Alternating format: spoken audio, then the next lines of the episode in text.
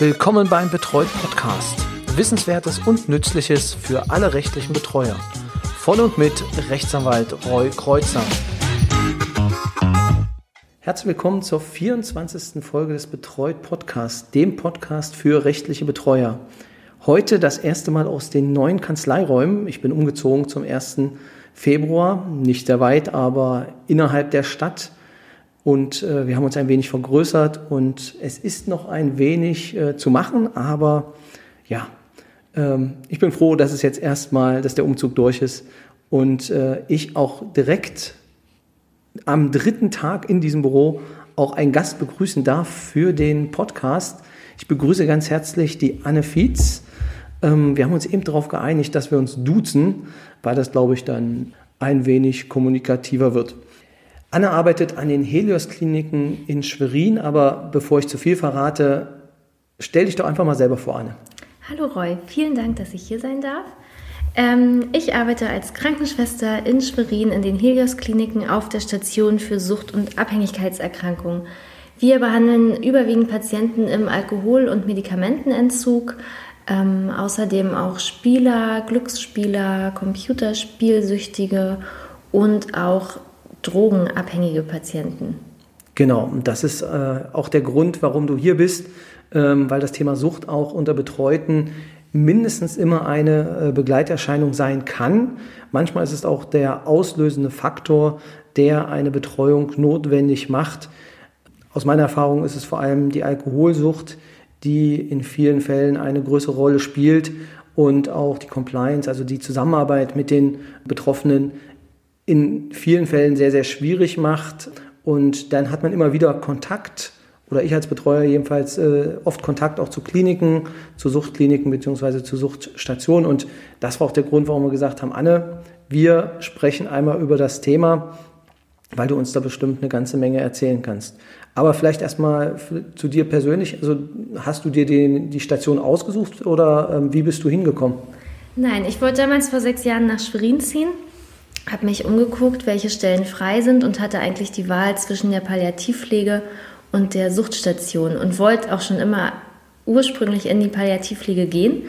Aber da stand dann drin, dass nur eine Vertretung für ein Jahr als Schwangerschaftsvertretung.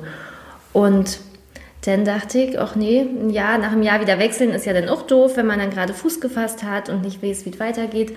Und habe mir gedacht, ja gut, Sucht und Abhängigkeiten klingt auch sehr interessant äh, gucken wir uns mal an. Und so bin ich da gelandet. Hast du es bisher bereut? Nein, absolut nicht. War genau die richtige Entscheidung. Ich bin da angekommen, wo ich auch am Ende ja, hingehöre, glaube ich. Ja.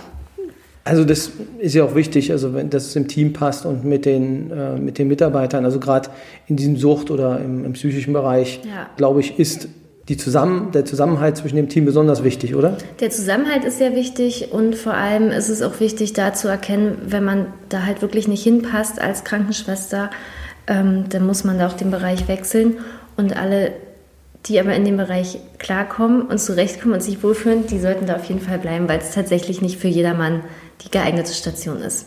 Ja. Also ich kann es mir vorstellen, dadurch, dass ich das Klientel so ein wenig kenne, wird es auch manchmal wahrscheinlich etwas ruppiger. Wie viel seid ihr auf der Station von Ärzten und von Krankenschwestern und Krankenpflegern? Wir haben ja ähm, nicht nur eine Station, wir haben drei Stationen quasi, also zwei Stationen für Alkohol- und Medikamentenabhängige, eine geschlossene Station für die Drogenentzüge, dann noch eine Tagesklinik für die Weiterbehandlung und auch noch eine Suchtambulanz bei uns im Haus, wo sich die Patienten vorstellen können in der Woche. Und dadurch sind wir ja ein sehr, sehr großes Team mit einem Chefarzt, unser Dr. Stuppe, und verschiedenen Oberärzten, Stationsärzten, Psychologen und uns Pflegepersonal. Also circa von der Anzahl her, was würdest du sagen? Also bei einer Schicht, wie viele sind denn da? Bei, Im Frühdienst sind wir natürlich alle da, zwei Pflegekräfte plus alle Psychologen, alle Ärzte. Im Spätdienst sind wir bei uns auf Station aber tatsächlich alleine überwiegend und im Nachtdienst genauso. Und unser Pflegeteam, unser reines Pflegeteam ist auch nicht groß. Wir sind sieben Leute. Ja. Also für eure Station? Für nur. unsere okay. Station. Also nicht, ja. nicht für drei Stationen? Nein, nicht für drei okay. Stationen. Und auf den anderen Stationen sind ja die anderen Pflegekräfte. Ja. Okay. Und wie viele Patienten habt ihr auf der Station, wenn ihr ausgelastet seid? Wenn wir voll belegt sind, haben wir 23 Patienten bei uns auf Station. Wie oft kommt das vor im Jahr? Pi mal Daumen kann man immer nicht so genau sagen. Phasenweise, also wir sind überwiegend sehr, sehr gut belegt, ähm, oft auch fast voll belegt. Aber auch wir haben natürlich im Jahr mal so ein oder zwei Löcher, Sommerlöcher oder Winterlöcher, wo wir weniger belegt sind. Ah, okay. Und welchen Einzugsbereich habt ihr? Überwiegend Mecklenburg-Vorpommern, aber natürlich nehmen auch wir Patienten aus anderen Bundesländern auf. Weil es ja auch Patienten gibt, die selbst im Krankenhaus arbeiten oder in einer kleinen Stadt, wo nur ein Krankenhaus ist oder die sich halt im Internet genau informieren, welche, welche Entzugsstationen für die Leute in Frage kommen. Manche wollen weiter weg, um nicht da in einer gewohnten Umgebung zu sein. Ja. Also spannend, 23 Leute, äh, 23 Charaktere, stelle ich mir manchmal sehr, sehr schwierig vor, äh, die unter einen Hut zu kriegen. Kommen wir vielleicht mal zur Thematik Sucht. Also wir wollen jetzt hier keine Definition aufmachen, aber ähm, vielleicht laienhaft gesagt, ähm, wann beginnt Sucht und äh, wann ist es nur eine, also wo ist der Unterschied zwischen einer Gewohnheit, die nicht so gut ist und einer Sucht? Der Grad ist natürlich ziemlich schmal und da gibt es auch verschiedene Kriterien, die man berücksichtigen muss. Vernachlässigt der Betroffene schon sein soziales Umfeld, seine Arbeitsstelle, sich selbst. Und dann muss man immer schauen, wie die letzten vier bis sechs Wochen ungefähr gelaufen sind. Wenn aus dem Missbrauch eine Sucht entsteht, passiert natürlich auch dann sehr, sehr schnell. Ja, okay. Genau. Also du unterscheidest oder also es wird unterschieden erstmal ein Missbrauch. Ein Missbrauch, genau. Also beziehungsweise eine, eine, wir fangen mal vorne an. Also ich bin ja auch äh, ein leidenschaftlicher Weintrinker ja. und trinke dann auch mal gern einen Wein oder ähm, auch ein Whisky, ja. ähm, wie mit dem Kollegen Greisner äh, bei unserer Aufnahme, die wahrscheinlich auch äh, dazu geführt hat, dass sie so besonders gut geworden ist. Nein, aber ähm, es gibt ja auch den, einfach den Genussmenschen, der sagt, er trinkt etwas. Und da gibt es ja dann noch den Bereich zum Missbrauch. Wo würdest du da die Grenze ziehen? Ja, auch das ist natürlich schwierig zu sagen. Und ein Missbrauch ist halt schon ein schädlicher Konsum. Wenn der Betroffene sich schon mit dem Wissen, sich selbst zu schaden, bestimmte Stoffe, Alkohol, Drogen, Medikamente, wenn er die schon zu sich nimmt und auch langsam in so eine Schiene kommt, dass er da gar nicht mehr, dass das nicht mehr steuerbar ist für jeden, ne? Oder für denjenigen selbst. Wenn man jetzt abends zum Beispiel, wie du ja auch sagst, gerne ein Glas Wein trinkst und du entscheidest dich aber zwischen, du gehst noch zum Kollegen oder gehst mit deiner Frau essen oder wie auch immer, oder zu dem, ach nee, zu Hause wartet dein Wein und du entscheidest dich dann dazu, lieber nach Hause zu gehen, anstatt zu deinen Freunden, mit deiner Frau, wie auch immer, dann ist es tatsächlich schon dann geht es in, den, in den Missbrauch hinein. schon überlegen, ob es noch so cool ist. Ja. Okay, also das bedeutet, wenn mich der Alkohol leitet zu anderen Dingen als die, die ich sonst vielleicht gemacht hätte genau. oder die, die ähm, ja, sagt man, sozial adäquater wären, dann ja. äh, äh wäre es da schon zu überlegen. Ja, genau. Fangt ihr da, also habt ihr auch Fälle des, äh, also des, des leichten Missbrauchs denn schon auf ja, der Station? Haben, oder? Ja, wir haben auch Fälle des Missbrauchs und das wird ja am Anfang sowieso geschaut. Der Arzt ähm, stellt die Diagnose, ob eine Alkoholabhängigkeit vorhanden ist oder Medikamente oder halt, ob es noch ein Missbrauch ist. Und wir haben auch unter anderem noch die Patienten, die sich quasi im, im schädlichen Konsum befinden, aber noch nicht in der Abhängigkeit. Ah, okay. Und das, das wäre dann der nächste Schritt. Also so habe ich jetzt jedenfalls für mich mitgenommen, gesunder Konsum, Missbrauch und dann in eine Sucht. In also dass man das vielleicht so ein bisschen ja. für den Laien auseinanderhalten könnte. Ja, genau. Oder gibt es da noch Zwischenstufen?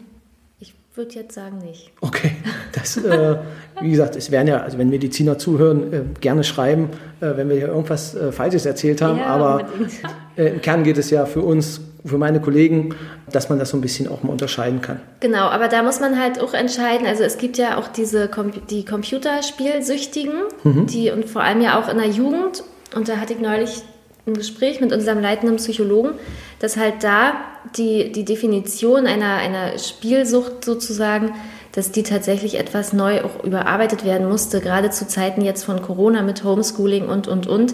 Wenn man da die die Jugendlichen nach der Definition her eine Abhängigkeit ansetzen könnte, ist halt nicht mehr zeitgemäß, weil die Jugend verbringt gerade sehr viel Zeit am Computer, muss sie auch.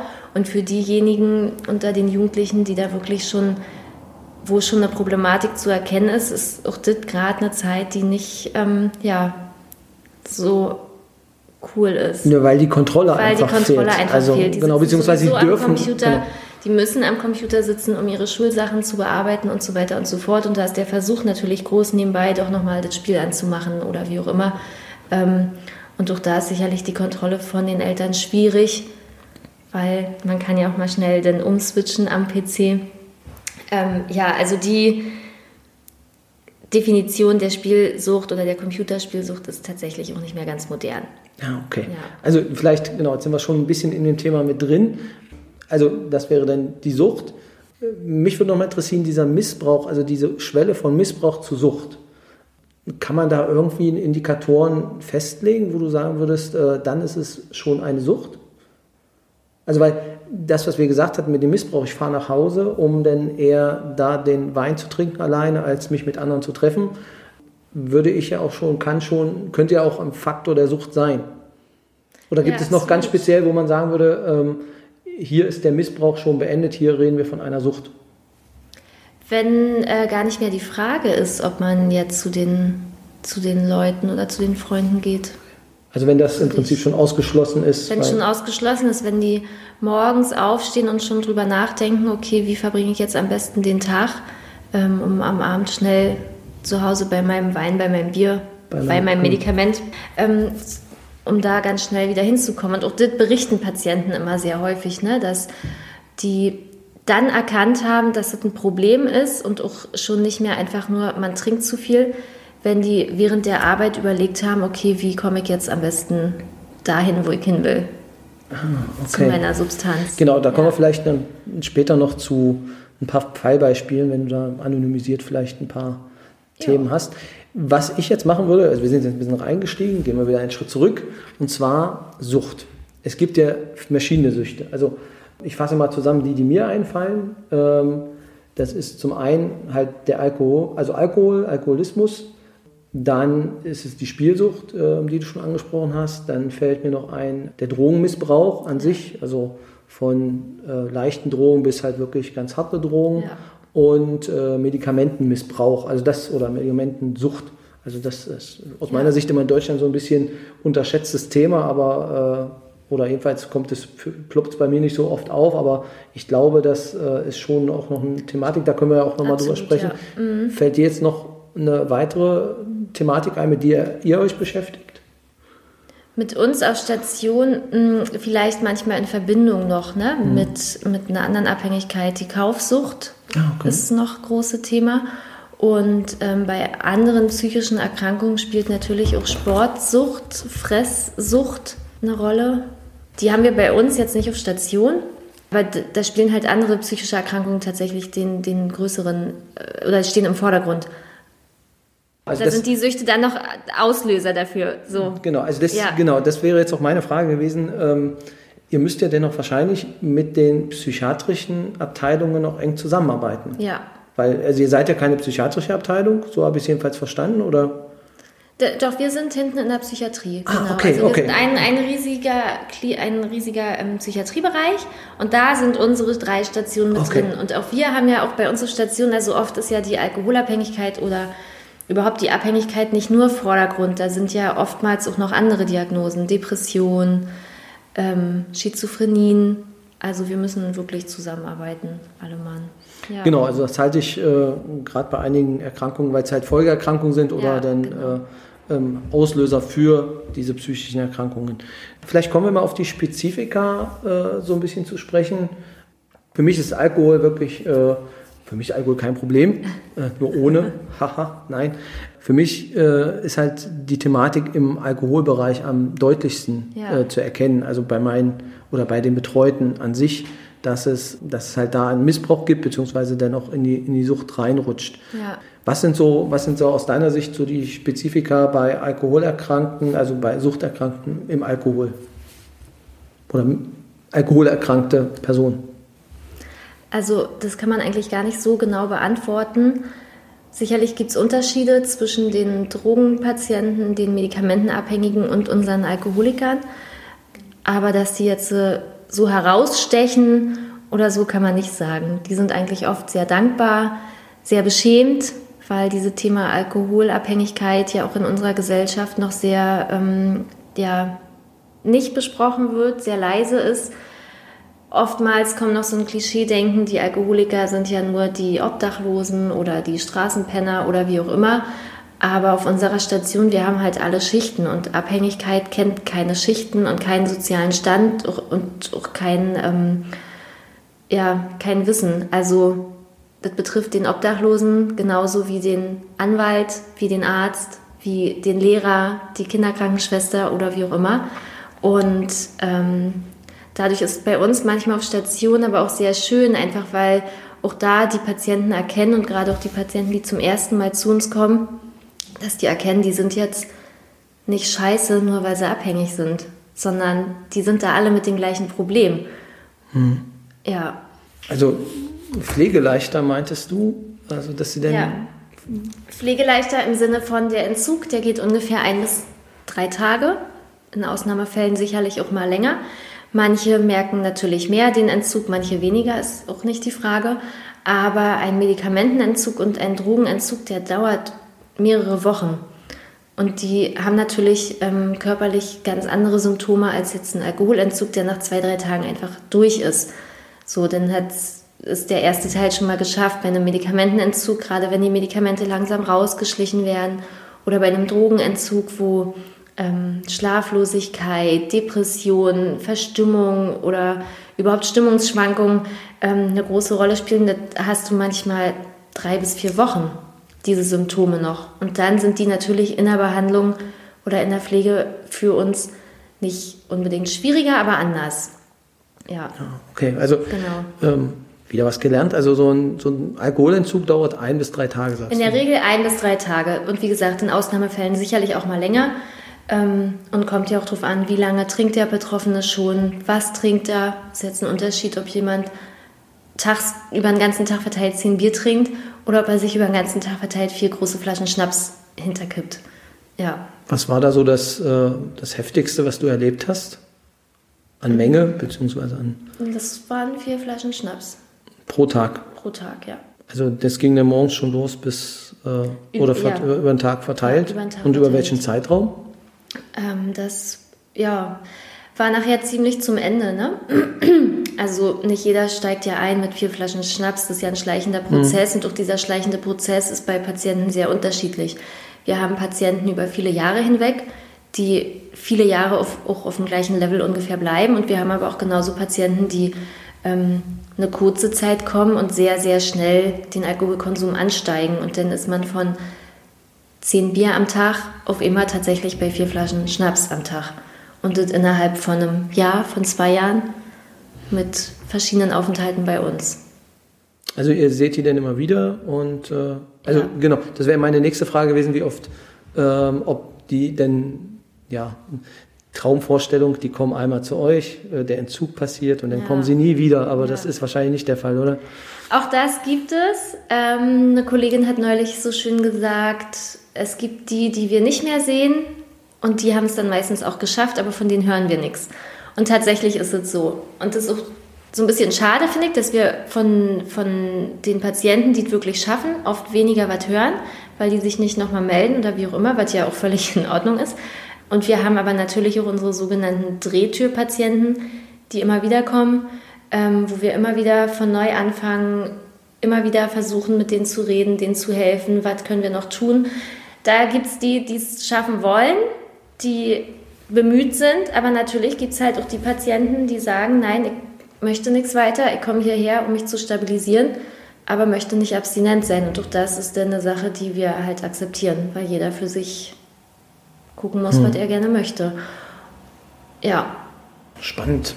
Und du meintest denn aber bei den Drogenabhängigen, ähm, welche, welche Drogen sind da aus deiner Sicht momentan die, die ihr am häufigsten auf der Station habt? Also dazu muss ich sagen, der Drogenentzug ist ja auf einer ganz anderen Station, ah, okay. auf einem geschlossenen Bereich, wo ich ja gar nicht so doll den Einblick habe. Immer mal wieder haben auch wir Drogenpatienten mit, entweder wenn die Station voll belegt ist oder wie auch immer, oder wenn wir, die Jugend heutzutage ist ja auch nicht so, dass die nur Alkohol trinkt oder nur kifft oder nur Koks zieht die Jugend und meine Generation und noch die unter mir quasi, die konsumieren viel und nicht, nicht die trinken nicht nur abends ihr Bier, die machen alles. Die okay. meisten davon. Ne? Also sicherlich auch nicht, nicht pauschal gesagt, aber im Groben schon ausgedrückt. Diesen ursprünglichen Landtrinker, den es ja bei uns auch so gibt, hier gerade in der Prignitz, ähm, diesen Landalkoholiker, diesen älteren Herrn, der da sein Bier jeden Tag trinkt und einfach dazugehört und dann abends den Schnäppeler noch dazu oder so. Ich glaube, aber das ist meine persönliche Einstellung, ich glaube, den wird es in 20 bis 30 Jahren gar nicht mehr geben. Weil die Jugend einfach, die ist experimentierfreudig, die nehmen alles. Cannabis natürlich ganz große Thema. Mhm. Ähm, und ja, dazu diese ganzen modernen Drogen, diese Spice, diese Ersatzdroge vom, vom Cannabis, irgendwie so ein synthetische hergestellte Cannabis, aber ganz gefährlich. Ähm, Crystal ist natürlich auch immer wieder Thema, Ketamin, also eigentlich alles. Und ich weiß jetzt nicht, ob man pauschalisieren kann, was wir am meisten haben.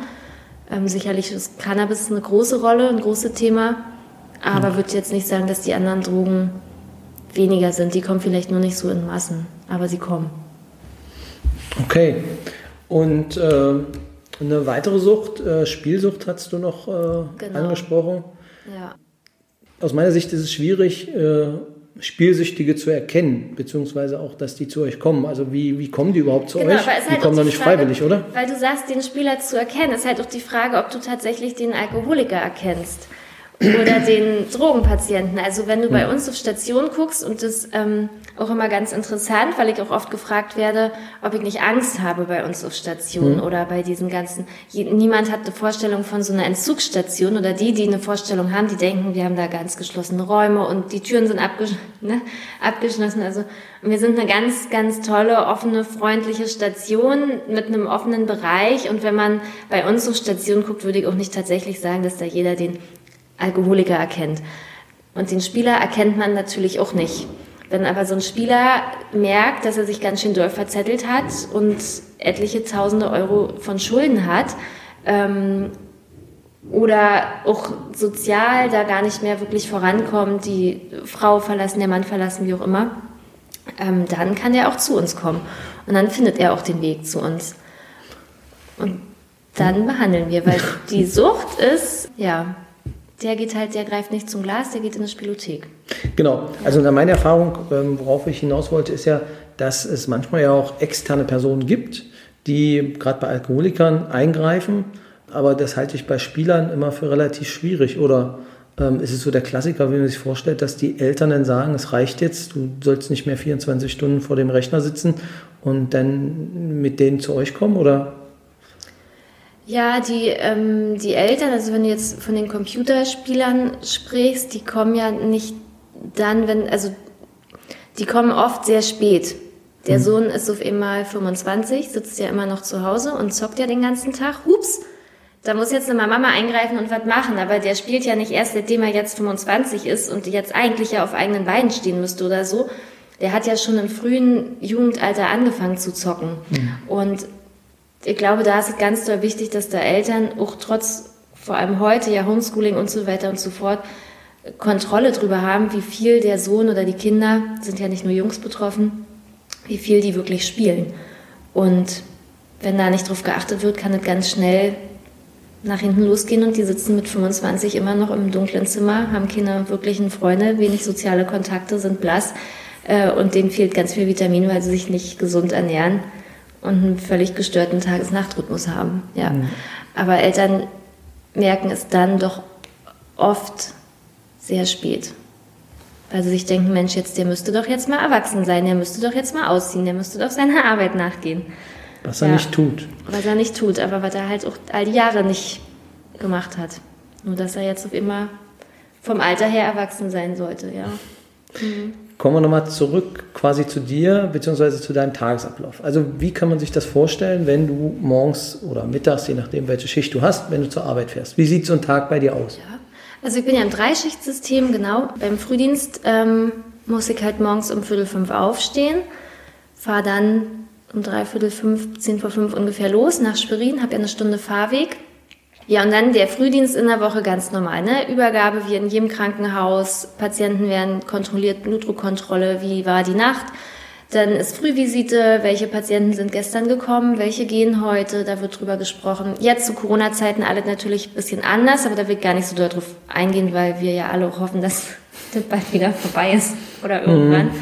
Genau, also ähm, dann haben unsere Patienten Therapien und mein Dienst geht halt bis halb drei. Wir haben Zugänge, wir haben Abgänge und so ein Tag ist ja auch immer anders. Also wenn, auch wenn wir geplante Aufnahmen haben, so läuft es ja bei uns auch, heißt es nicht, dass wir genau diese Patienten an dem Tag sehen.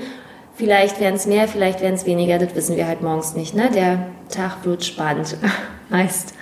So, und dann habe ich halt drei Feierabend und fahre nach Hause, hole dann meine zwei Jungs ab, meine zwei kleinen Kinder aus dem Kindergarten. Ähm, ja, und dann so ein Mama-Alltag, was man halt so mit den Kindern macht. Dann Armbrot und dann ist der Tag auch schon um. Ja. Was ist deine Lieblingsschicht? Ist unterschiedlich. Ich mag, also Nachtdienst ist meine nicht so beliebteste Schicht, die könnte ich gerne streichen, wenn es nach mir geht. Also wenn dein Chef jetzt zuhört, dann Chef äh, zuhört, ja. kann er das ja vielleicht mal berücksichtigen. Keine Nachtschichten ja, mehr, bitte. Keine Nachtschichten. nee, die sind halt anstrengend, ne? gerade durch die Kinder auch ähm, für die Kinder ist es jetzt nicht unbedingt die schlechteste Schicht, weil Mama zu Hause ist, ne? Die ist morgens da, wenn sie losgehen zum Kindergarten.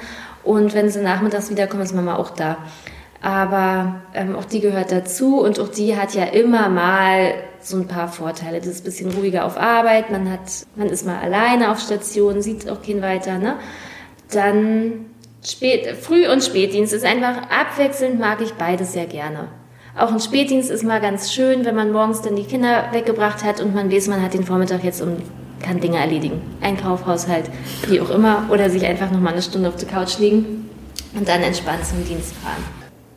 Ja, interessant. Also das, äh, also ich stelle es mir auch mit dem Dreischichtsystem äh, sehr, sehr schwierig vor. Da habe ich als Betreuer, kann ich das frei wählen, wann ja. ich was tue und äh, da bin ich auch sehr dankbar dafür. Kommen wir aber nun mal zu meinen Kollegen, zu mir und meinen ja. Kollegen, die Erfahrungen. Welche Erfahrungen hast du mit Betreuern gemacht? Unterschiedlich. Von sehr gut zu nicht so gut. Okay, dann ja. würde ich das gerne unterteilen und zwar in die sehr guten Erfahrungen, die du gemacht ja. hast. Also wir haben ähm, Patienten mit sehr engagierten Betreuern, die da wirklich auch hinterher waren, den Patienten ähm, zur Suchtberatungsstelle zu bringen, den Termin bei uns zu machen, die Patienten dann auch bei uns abzuliefern oder tatsächlich dann am Nachmittag nochmal anzurufen und zu fragen, ob denn mit dem Klienten, ob der auch angekommen ist, ob alles gut ist und so weiter und so fort. Ja. Oder die den Patienten ja sogar persönlich zu uns gebracht haben. Und wo man auch gesehen hat, dass der Klient und der Betreuer ein sehr enges, sehr enges Verhältnis haben, ne? Ein sehr gutes Verhältnis, mhm. wo sich beide wohlfühlen, ja. Und die schlechten Erfahrungen, die du gemacht hast? Die schlechte Erfahrung, dass wir Patienten haben, die ihre Betreuer ganz lange nicht erreicht kriegen, mhm. dass die bei uns sind ohne Bargeld, ähm, brauchen ja aber auch mal Zigaretten oder wollen sich einen Kaffee holen oder einfach mal gerne sich ein Eis holen, gerade im Sommer. Ne? Und dann auch wir den Betreuer einfach nicht erreicht bekommen, wo jeder von uns dann mehrfach da versucht anzurufen, keine Vertretung oder irgendwas bekannt ist und der Patient da irgendwie komplett alleine dasteht und alleine gelassen ist. Auch kommt das, Erfahrung haben genau. wir. Kommt das oft vor, oder? Immer mal wieder, aber oft würde ich jetzt nicht sagen. Aber es kommt immer mal wieder vor, ja. Wie viel betreute, also oder wie viel betreute Personen habt ihr denn auf der Station so im Schnitt? Das ist ja auch unterschiedlich, das kann man jetzt auch nicht sagen. Wir haben Phasen, da haben wir gar keinen Betreuten quasi bei uns. Und dann gibt es aber auch Phasen, wo wir zwei, drei betreute Patienten haben und wahrscheinlich auch noch manchmal dann dabei sind, für einen Patienten einen Betreuer zu organisieren. Also auch okay. das machen wir ja von uns auf Station, ne? dass wir auch hin und wieder mal uns darum kümmern, dass der Patient einen Betreuer bekommt. Und wie würdest du dir jetzt so eine ideale Betreuung vorstellen für eure Station? Also was wahrscheinlich so ein Mix aus beiden, oder? Ja, also ideal wäre natürlich, wenn wir den Betreuer dann erreichen, wenn wir ihn brauchen. Ne? Wenn der, oder nicht wir, sondern vor allem der Patient, wenn der Patient Geld braucht oder neue Kleidung, weil er doch noch eine Woche länger bleibt oder wie auch immer, dass der Betreuer da ist, dass der Patient bei uns nicht so alleine steht. Das erleben wir dann auch ganz oft und die haben ja sowieso dann auch oft einen großen Leidensdruck und wenig Freunde bis gar keine Freunde oder kein soziales Umfeld, keine Familie mehr. Da ist ja dann wirklich der Betreuer noch die einzige Ansprechperson, die überhaupt Zugang hat zur Wohnung, um neue Sachen zu organisieren oder neue mhm. Sachen zu kaufen, wie auch immer. Und ja, das ist so der Idealfall, wenn der, wenn wir beim Patienten merken, dass der einen Ansprechpartner hat, der erreichbar ist für ihn. Egal in welcher Hinsicht, ja. Ja, das ist natürlich, das muss ich als Betreuer zurückgeben, dass äh, es manchmal auch schwierig ist mit den, ja. mit den Stationen, ja. äh, wenn man sich denn dort eine, eine Auskunft ja, einholen will, Datenschutz hin oder her, das ist schon verständlich, aber da wird es halt für Betreuer auch manchmal schwierig, ja, da die Auskunft zu bekommen. Manchmal hat es auch den Eindruck, dass die Übergaben nicht so reibungslos funktioniert mhm. haben, dass denn einige Kolleginnen von dir auch nicht wissen oder Kollegen nicht wissen, dass äh, der Patient denn da ist. Also da habe ich jetzt auch schon so einige ja. Sachen erlebt. Ich glaube, es ist ein Geben und Nehmen. Dass ein Geben und Nehmen, genau. Und telefonisch ist halt immer schwierig, weil da ja. kann ja Hinz und Kunst anrufen und sagen, er ist der Betreuer. Ne? Mhm. Man weiß es ja nicht und auch die Fälle gab es halt tatsächlich schon. Deswegen muss man da ja immer vorsichtig sein. Ähm, und jetzt ist es ja auch schwierig mit dem Besuch empfangen und so weiter und so fort. Ja. Wie, das wäre vielleicht doch nochmal äh, interessant zu wissen, wie hat sich das im, also wie hat sich das Stationsleben in Corona-Zeiten geändert? Äh, sehr stark. Also wir haben bei uns ein Therapieangebot, haben wir ja, und die Patienten werden in Gruppen aufgeteilt, in Gruppe 1 und in Gruppe 2. Und ähm, da hat halt jeder seine Therapiepläne. Jetzt zu Corona-Zeiten müssen die Patienten in der jeweiligen Gruppe auch auf dem jeweiligen Zimmer die können nicht mehr essen gehen, wie sie wollen. Die haben jetzt Zeiten, woran sie sich halten müssen. Ähm, die dürfen nur die, die in einem Zimmer sind, dürfen auch nur an einem Tisch sitzen. Ja, Mundschutz, völlig klar. Und auch die Therapien ähm, laufen ein bisschen anders ab. Auch da wird nochmal unterteilt, dass die Gruppengröße nicht zu groß ist, nicht zu viele Personen. Ähm, ja, also eigentlich schwierig. Viele Therapien sind zwischendurch ausgefallen. Aber ich glaube generell, dass sowieso gerade die Patienten mit Sucht- und Abhängigkeitserkrankungen genauso wie Patienten mit psychischen Erkrankungen gerade ganz doll Schwierigkeiten haben im System. Selbsthilfegruppen fallen auf. Langzeittherapien oder generell Therapieeinrichtungen nehmen nicht mehr so viel auf. Also wir hatten Patienten, da musste die Langzeittherapie verschoben werden. Ähm, was halt auch nicht immer cool ist. Ne? Und die Anlaufstellen, wo sich, die ja sowieso schon meines Erachtens nach zwar viele sind, aber nicht wirklich bekannt sind. Also hm. man sieht nicht viel Werbung für, man sieht Alkoholwerbung, aber nicht, wo sich Betroffene mit einem Alkoholproblem melden können, zum Beispiel.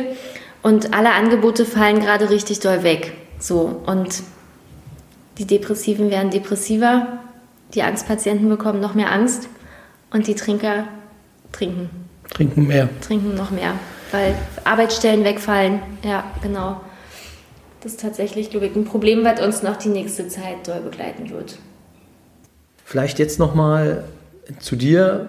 Was waren so für dich die einschneidendsten Erlebnisse, die du auf der Station hattest? Also zum einen die schönsten Momente, als auch, ähm, wo du vielleicht nach Hause gegangen bist und dachtest, oh, so ein Mist, das war heute aber nicht so gut. Ja, also wir haben weil ich ja vorhin sagte, dass ich gerne in die Palliativpflege gehen würde, immer mal wieder machen wir ähnliche Sachen. Also wir begleiten die Patienten und gerade auch die, die sich nicht helfen lassen wollen, die begleiten wir bis zum Schluss. Wir sehen die dann immer wieder, wir sehen, wie die immer mehr ähm, abbauen. Wir hatten einen Patienten, der kam, da war noch alles intakt, Familie, Arbeitsstelle und, und, und. Später war der Patient obdachlos und das dauerte auch keine zwei Jahre. Das sind natürlich immer Sachen, wenn man so überlegt, okay, Mensch, gerade wenn man eine ganze Zeit lang auch da ist und man sieht die Patienten, wie die sich zugrunde trinken oder mit Medikamenten abschießen, je nachdem, ne?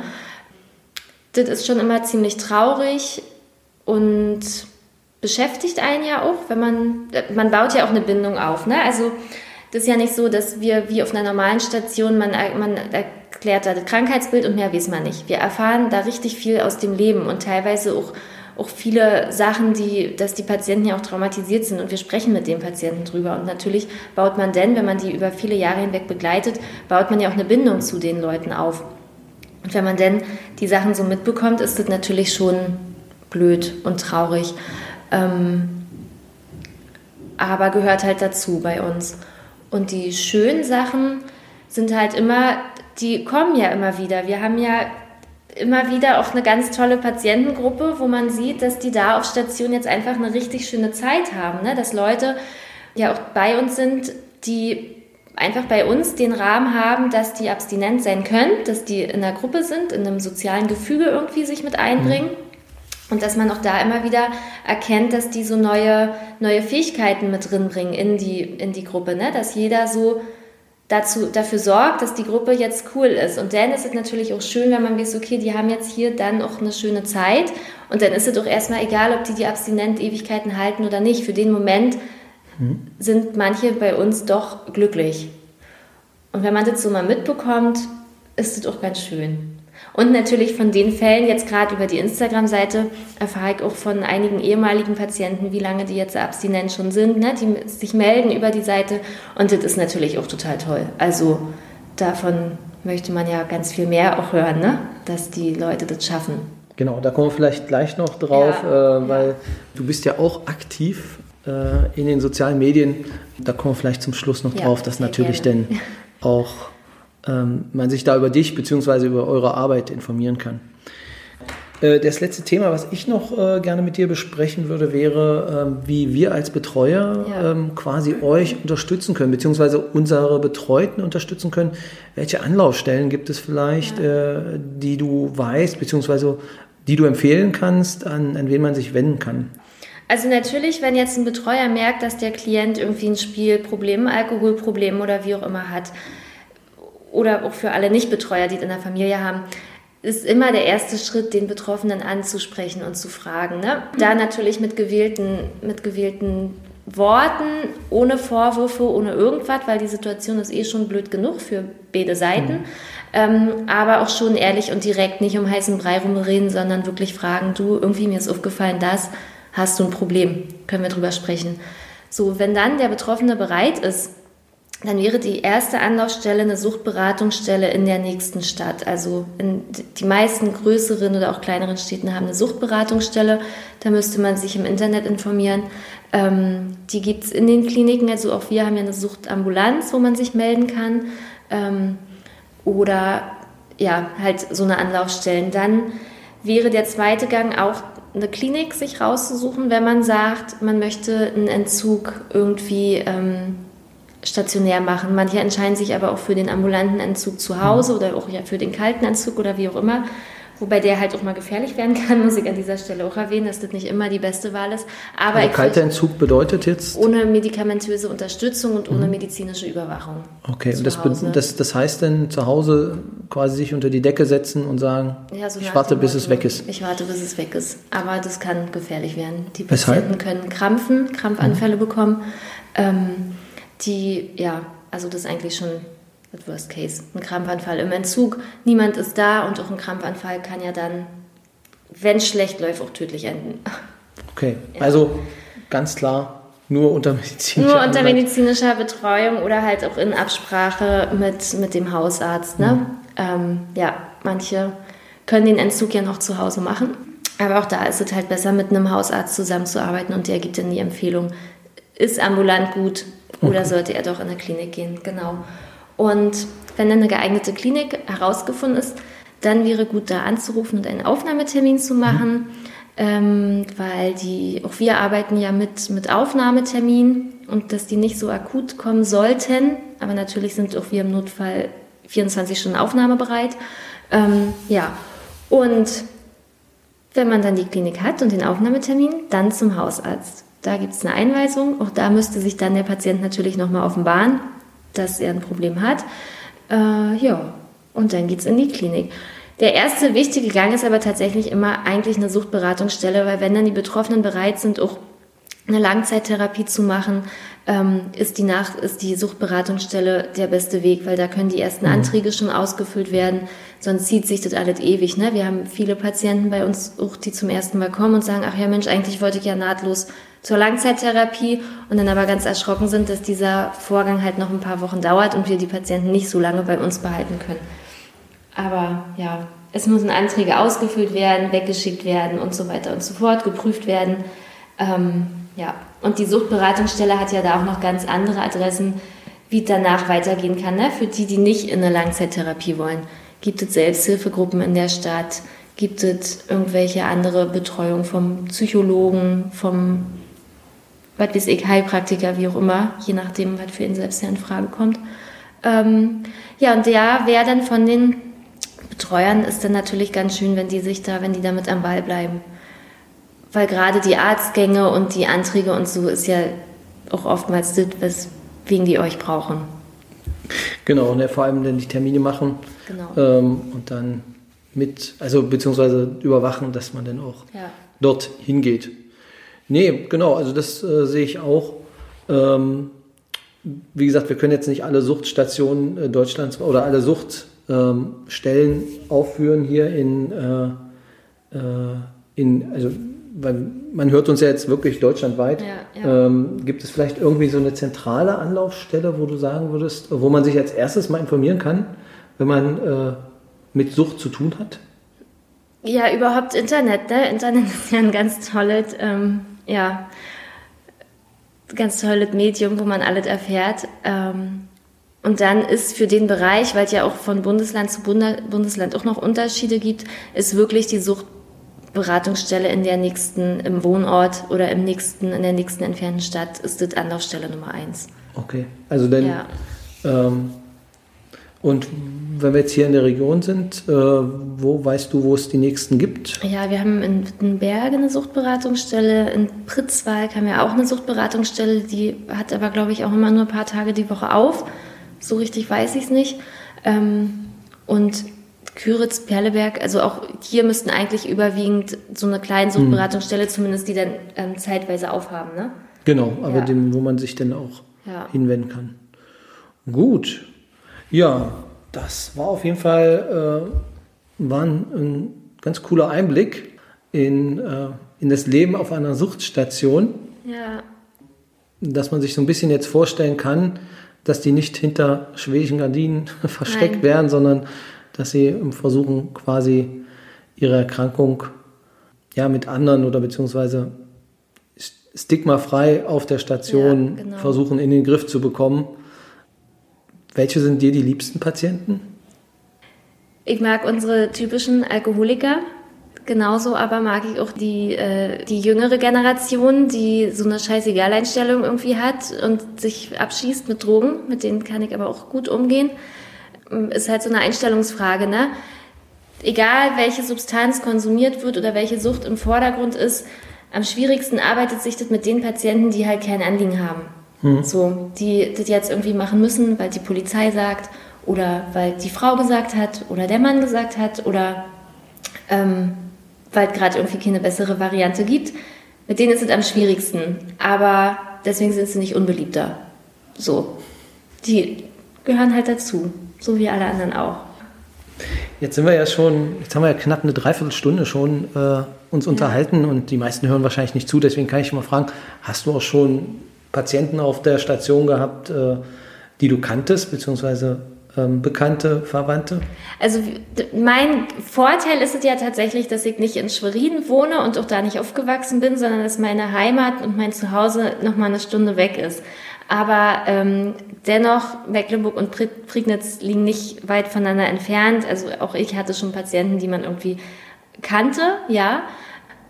Aber ja, das haben meine Kollegen genauso, die da aus der Ecke kommen. Und das zeigt halt einfach nur, dass Alkoholabhängigkeiten jeden treffen kann. Und dass das da nicht, nicht nur eine bestimmte Gesellschaftsschicht oder wie auch immer es kann jeden von uns treffen. Also und ich würde mich auch niemals ausschließen, dass ich niemals eine Suchterkrankung bekomme, auch wenn ich in mhm. dem Bereich arbeite. Aber gerade die, die so weit behaupten, sind, glaube ich, näher dran am Problem, als sie denken. ja. Vielleicht Abschlussfrage. wie lange möchtest du da noch arbeiten oder was sind deine Ambitionen für die Zukunft?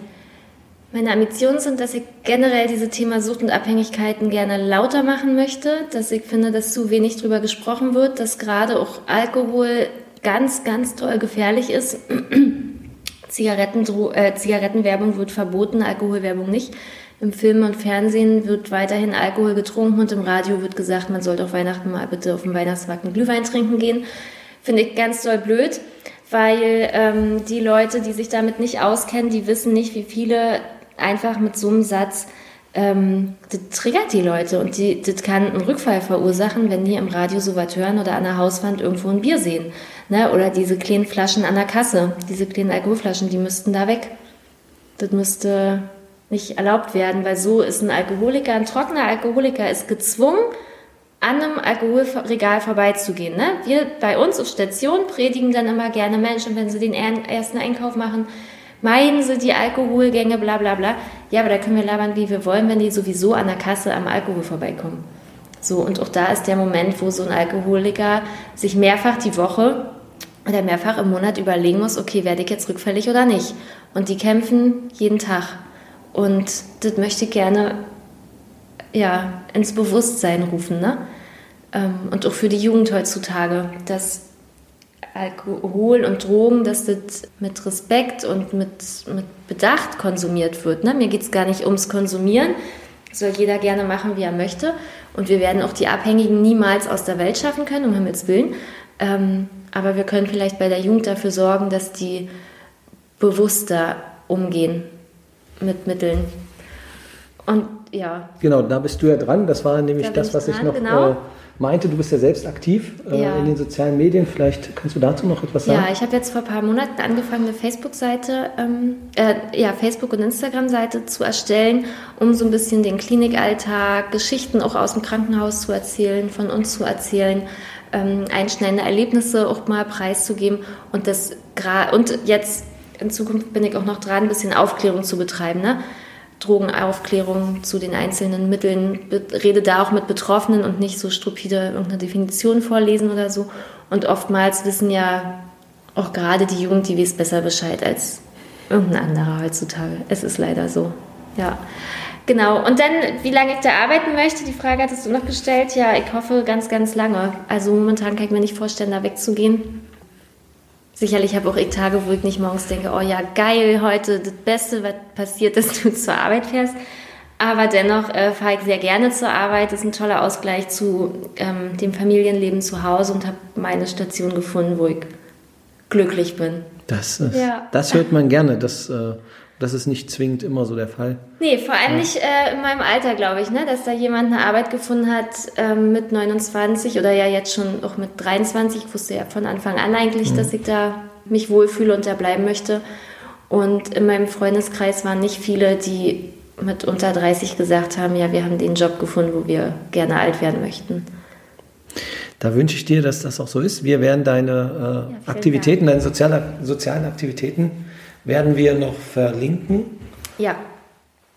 Und äh, ja, dann kann man in den Show Notes äh, kann man dann anklicken. Ja. Und ich denke auch, äh, ich äh, sage nicht zu viel, wenn jemand wirklich ein Problem hat und sich an dich wendet, äh, wirst du ihm sicherlich Absolut. auch weiterhelfen können, Absolut. auch wenn er aus anderen Regionen Deutschlands ja. kommt. Aber ja. wenn er jetzt die Folge vielleicht hört aus Zufall und sagt, ich möchte das dann. Ja, oder auch Angehörige, ne? die ähm, beim beim Familienmitglied oder im mhm. Freundeskreis jemanden haben. Also gerne über die Seite anschreiben, ähm, egal von wo und dann dafür ist die da.